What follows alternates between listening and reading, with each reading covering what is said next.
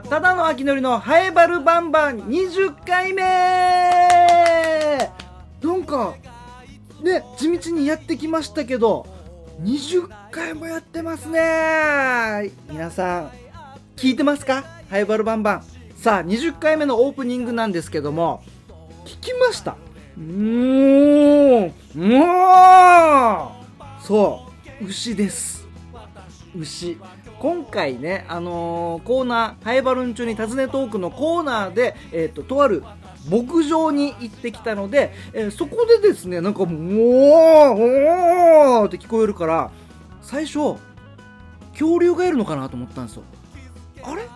ジュラ紀あれ今ちょっとハエバル、ハエバルにいるはずだけど、ジュラ紀、ジュラ紀と白亜紀のちょっと狭間にり込んでしまったのか、時空の狭間に入っちゃったのかなって思うぐらい、もうって、すごい、ジュラシックワールドがすごい広がってたんですけど、で、その中に行くとね、もうたくさんの牛が、たくさんの牛がいて、僕をね、歓迎してくれたんですね。おー、おい、あ、え、ハエバルバンバンの、え、あえ、え、え、ちょっとちょっと、あんたあんたあんた、見て見て、ほら、あの、ハエバルバンバンの、もう、もう、もう、って。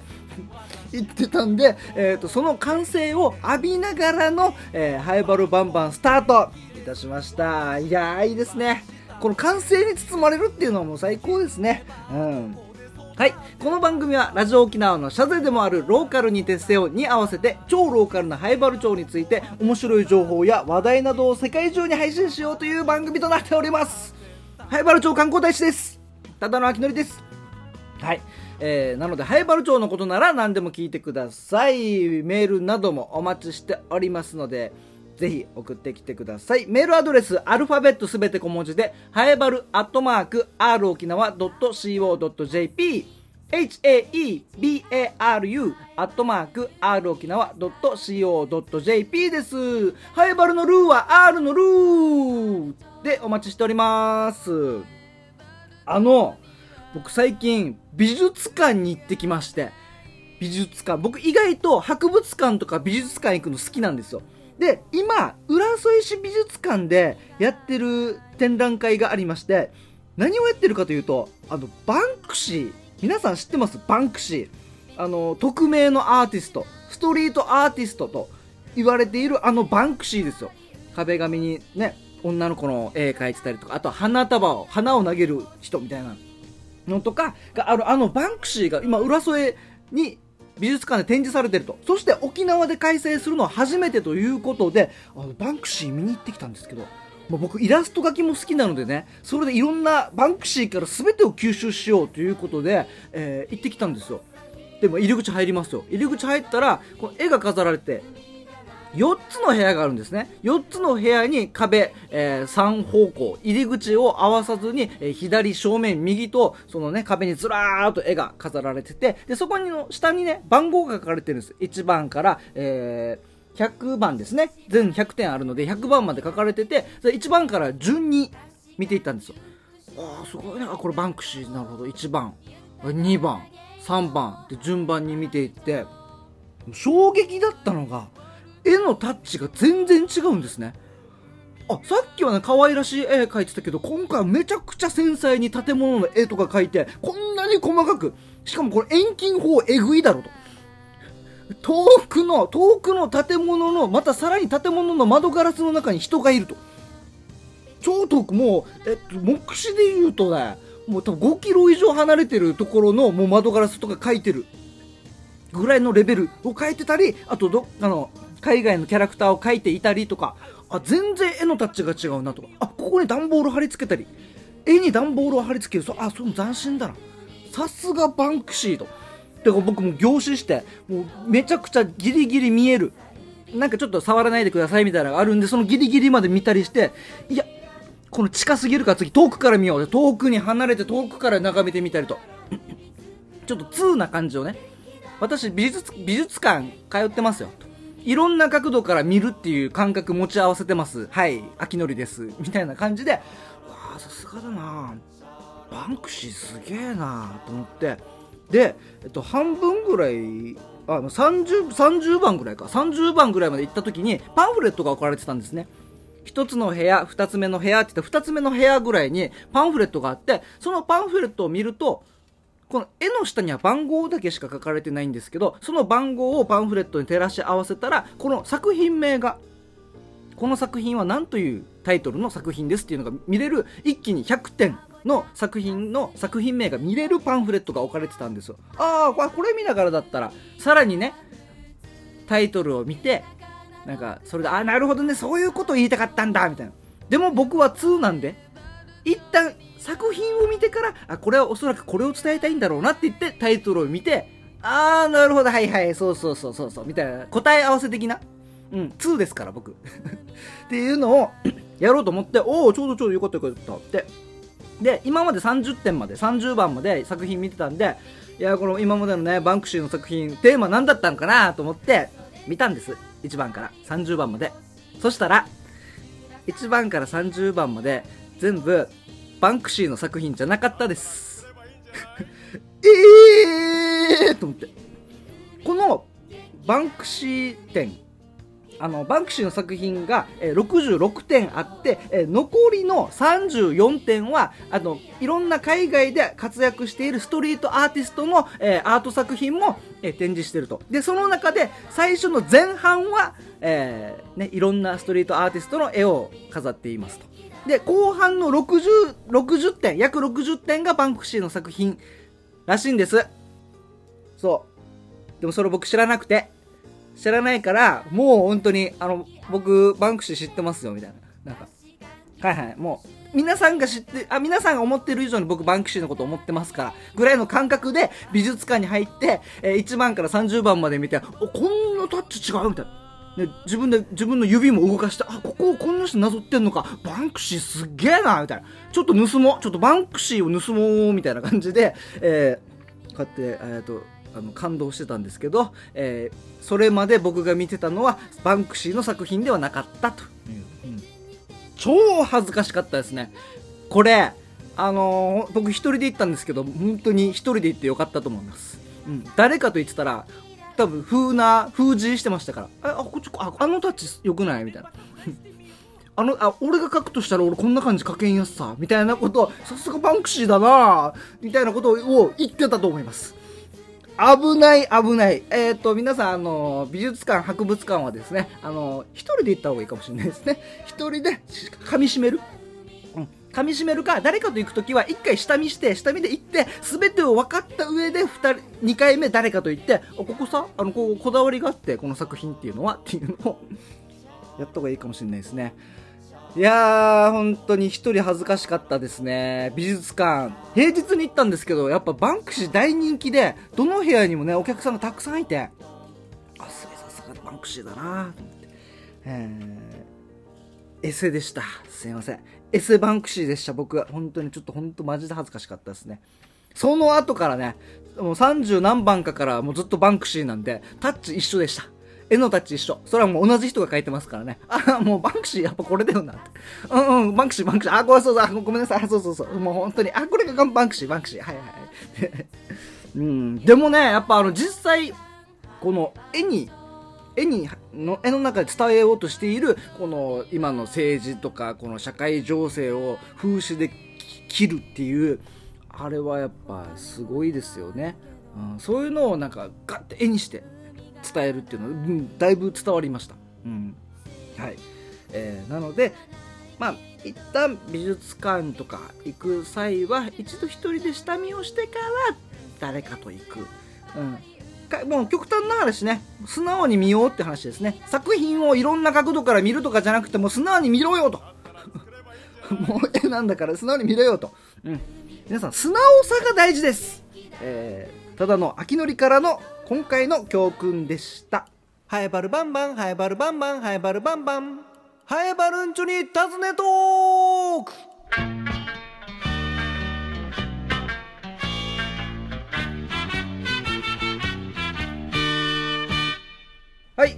ーナーは、ハエバル町に住んでいる人、働いている人、何かをやっている人にインタビューしていくというコーナーとなっております。今回のオープニングで、うん、最初恐竜かなと思ったあの牛の鳴き声を発していたあの牛たちがいっぱいいるハエバル町の、えっ、と、あっちどこ塚山って言ってたかな？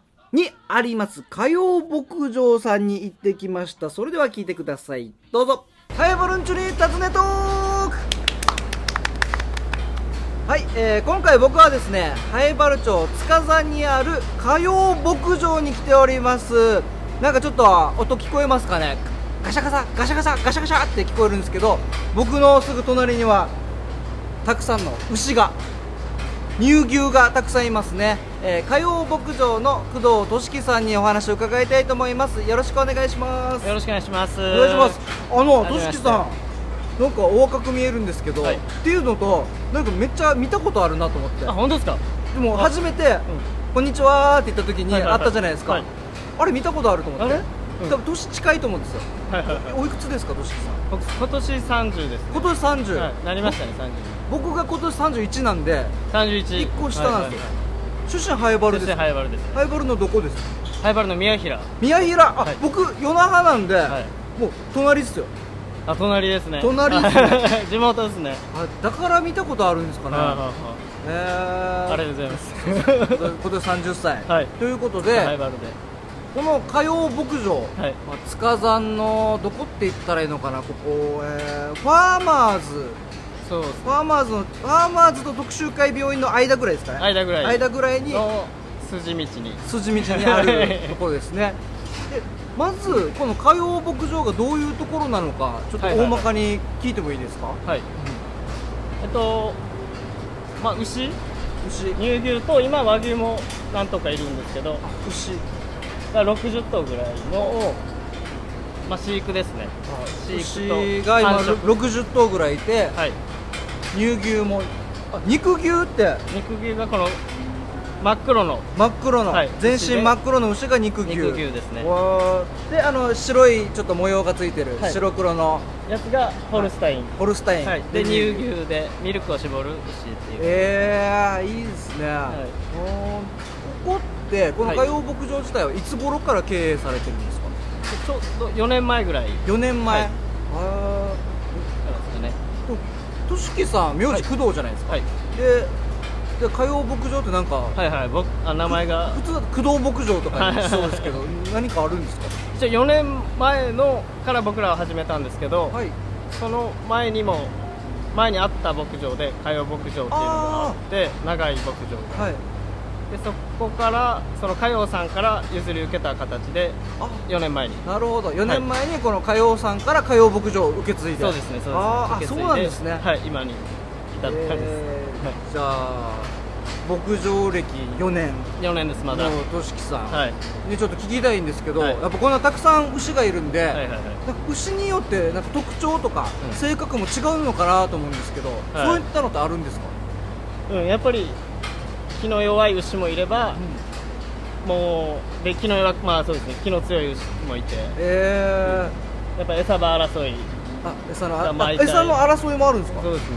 えやっぱ弱いやつはいつも弾かれてー、はい。もうはもう本当に場所も端に。端端っこで、端っこで細々食ってるっていう感え形です、ーあんまりあ当たらないんですよ。はい。一生懸命。頑張って。こっちがもう気を使ってあげるあこいつ気弱いからちょっと多めにこっちに 入れてやろうとか、そしたら気の強い牛が怒るんじゃないですか？気の強い牛ははい。まあまあでも話話したあ話してまだ。もうちょっとしっかり話して。はい。気の強いってどういうことですか？おおこおこ怒るってことですかいやもう本当に攻撃するんですよねこうええ角はないんですけどこう頭で頭でガンガンって、邪魔をして、えー叫んだりとかするんですか叫んだりはあんまりないですけど頭でガンガンって、そうですねまあ攻撃するんですよねえー弱い牛にすごいですねこれとしきさんはこの火曜牧場でどういった仕事してるんですか、僕はもう仕事内容この毎日ほとんど一緒なんですけど、餌をあげて、餌あげてあまあ、飼育。ー飼育、はい。体調体調管理とか。そうですね体調まあ牛の様子一頭一頭。うーん。見て。餌って何を使ってるんですか、餌は草ですかね。草。この草もどこかから持ってくるんですか？草は一応全部この外国からなんですよ。えー、外国から外全部国からはい輸入した輸入した草を食べてる、はい。おー。形ですすごい。これはなんか美味しいとかいや多分日本であまりないのかなと思って。確かに。草を取り扱ってる場所ってそうですね。なかなかないですからね、はい。へえすごいですね。じゃあこの牛たちを育ててはい。牛乳を取ってる。そうですね。ゆくゆくは。僕らはまだその手手前までの仕事なんですけど。あ今のとこ。あ搾乳する手前の牛を育ててる。そうですね。子牛からお母さんになるまで。はいの飼育ですかね今まだあの成長途中ってことですか？この牛たちは。はい。もっと大きくなるそうですね。こっちここはもう大きいんですけど。あ手前あ確かに大きいですね、はい。手前の牛。手前の牛は、まあ、お腹に今赤ちゃんいる子も。おあっちはまたちっちゃいので。あ奥側のところはちょっとまだちっちゃい子牛。へ子牛で。でえ大きくなったらまた繁殖をするっていう形ですほーすごいですねえーあと、この火曜牧場さん来るにあたって最近やっぱいろんな噂が聞くんですけど、はいはい。餌代？うんうんうん。牛この家畜の餌代がもう高くなってるっていう話をよく聞くんですよ最近、はい。あの早原町の議会でも出るぐらい。あそうなんです議会のねでもなんかありが議員さんが餌代高くなってるけどこれどうしどうしたらいいのかなみたいな、はい。言ったりするぐらいやっぱ話聞くんですけど、はい。実際どうなんですか餌代は？いや実際こう年々上がってるっていう状態でやっぱ上がってるんですね、はい。でもやっぱあの外国からっていうのもあるので余計こう燃料費とかいろいろこうかさんでくるんだと思いますすごい今の状況もあって。今の情勢もあって 情勢もあって。この輸入するにあたってのこのいろんなお金がかかって、はい。えーでもそれでもやっぱ牛乳代がはい。高くなったりするわけでもないですもんね。そうなんですよね。牛乳代が高くなればその分収益も大きくなるわはいけですけど、牛乳代はもうずっと変わらず。変わらず、はい。輸入代は変わらないけど餌代が高くなってると、そうですね。これどうにかしたいですね。どうにかしてほしいんですけどね。どどうしたらいいんですかねこういれや本当に。なんまあそうですね。まああともうハイバルの議員さんに頑張ってもらうしかないですね。いや本当にもう上に頑張ってもらうしか頑張ってないハイバル町では町でしっかり。い。とこよろしくお願いします。牛たちの餌代もはい。よろしくお願いします、ろしくお願いします。とあのとしきさん、はいこれまでに印象に残ってる出来事あります、あ出来事。この4年間火曜牧場で働いて、はい。なんかこんな出来事あったよみたいな。あまあでも珍しいことでもないんですけど、はい、入ったばっかの時にこの見た牛の出産、あ出産、はい、出産が一番やっぱり印象に残ってますかね。確かに僕は動画とかでは、はい。テレビとかでは見たことありますけど実際は見たことないですね結構難産の牛とかもいてー。もう本当にいつまでたっても足だけ出て、はい。出てこないとか、はいはやっぱ自力では出せない人もいるんで、いはい。はいもう従業員みんなでこう足捕まえて。足捕まえて引っ張ってはい。でブシャーンと取り出すな感じ。何人ぐらいで引っ張るんですか？あでも34名ですかね。34名はい。でグーって引っ張って、はい。ブシャーって出てきて。本当にもうもうみんなで引っ張って出てきたんですよねうぶわーって用水が出てくるんですよ。はい。と一緒にもう滑り滑り出る感じですね。ドゥルンドゥルンって出てくるんですね。だからこっちもギッタギタになりながら。ギットギトもとしきさんもギットギトになりながら。あ でもやっぱそれで生まれて元気な子牛ーうん。が生まれた時はやっぱ感動ですね、うんそうですよね。はい。あやっとやっぱ印象深いですかね。生まれてくれたって。はい、へえすごいいいですね、はい。そういうのも体体験できるっていいですね、なんかあちなみにとしきさん、はい。好きな動物は何ですか、好きな好きな動物はい犬ですかね。犬？あれ？ちょっとあちょちょちょちょっと待って。犬？あれ？あのとしきさん火曜牧場で4年間過ごして4年間牛育ててるじゃないですか、はい。好きな動物は？犬。犬。だからいやいやでも。これ昔から犬好きなんですか？昔から犬飼ってます。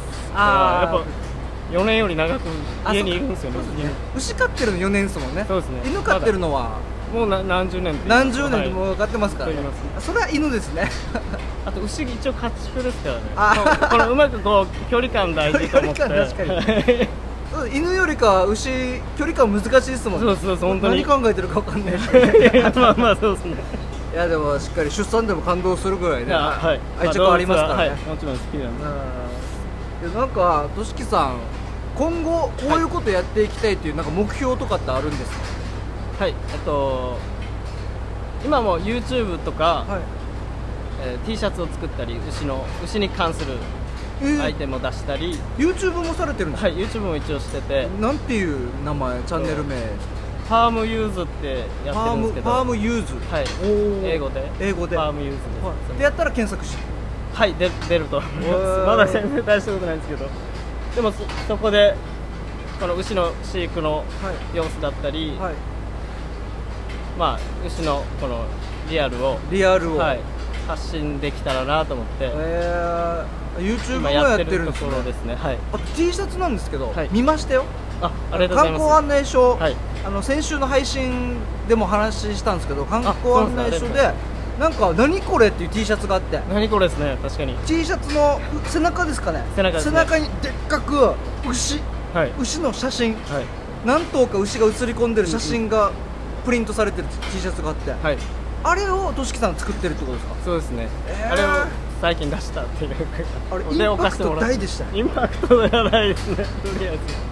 いやーあなんかじゃあ今後なこういう YouTube とか、はい。T シャツ作成して、はい。まあ、販売してっていうのをやっていきたいと。そうですね。はい。あすごいですね、で、どんどん、うまあ、興味持っていただけたらなと思って、ん、牛に。牛に。みんなやっぱわわからないこと多いんだなと思って、はいはい、ちょ全然わからないですね。ね。えーまあでも、自分たちが口にするものうん。ではあるので、はい、うんわやっぱ分かって、うん。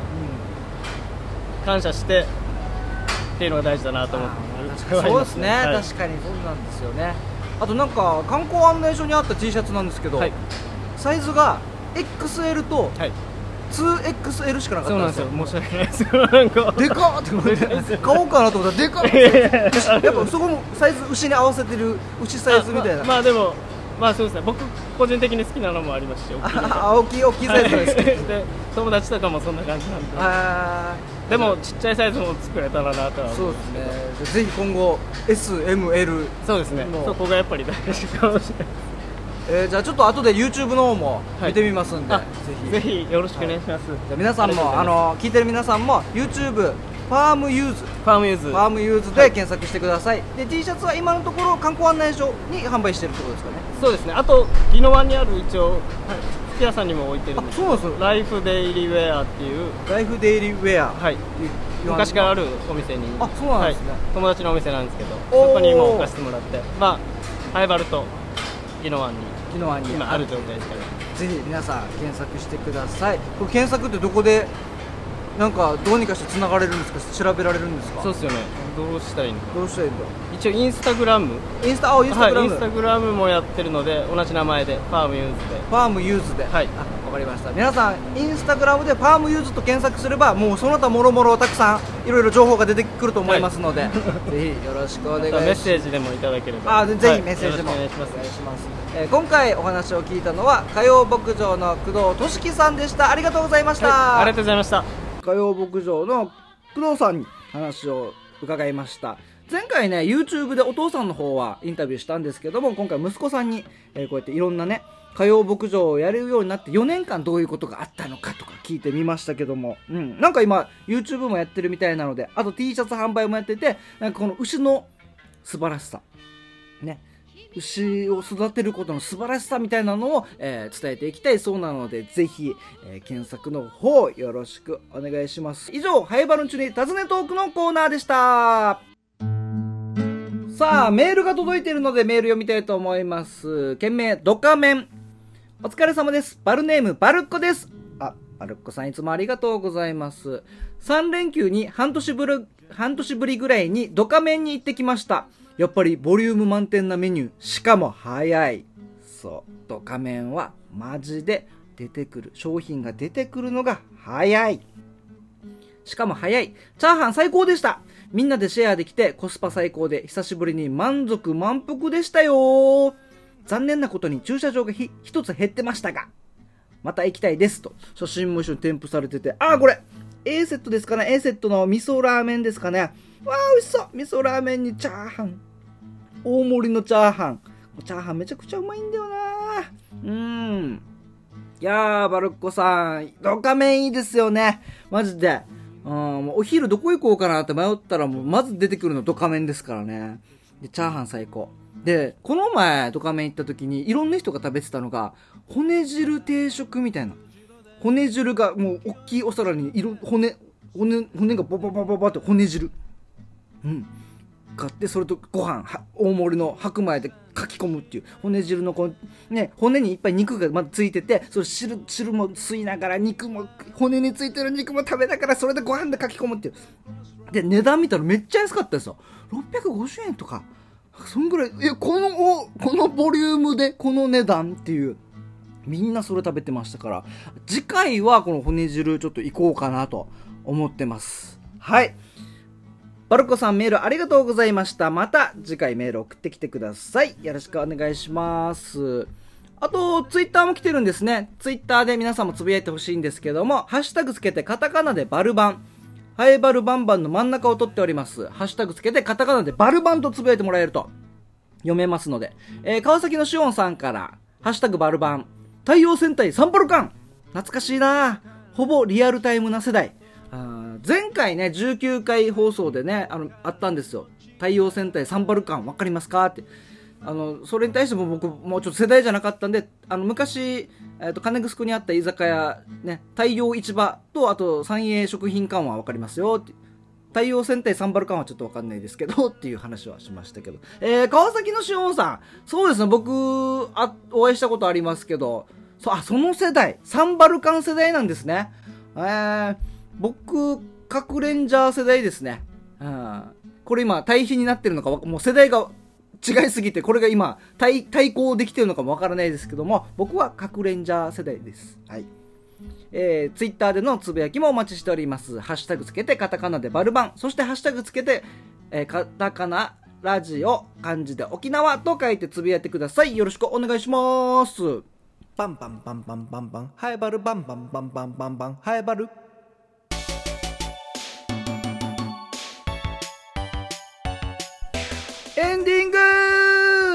はい、ハイバルバンバンのエンディングはもうすぐ終わるというのをモットーにしておりますのでね、エンディングだらだら喋ったところでね、えー、そんなもんまあいいでもエンディングだしねっていうのはありますから、えー、公開収録配信、えー、このハイバルバンバンを、え、公開で収録してそれを YouTube で配信しようというやつなんですけども日程が決まりました。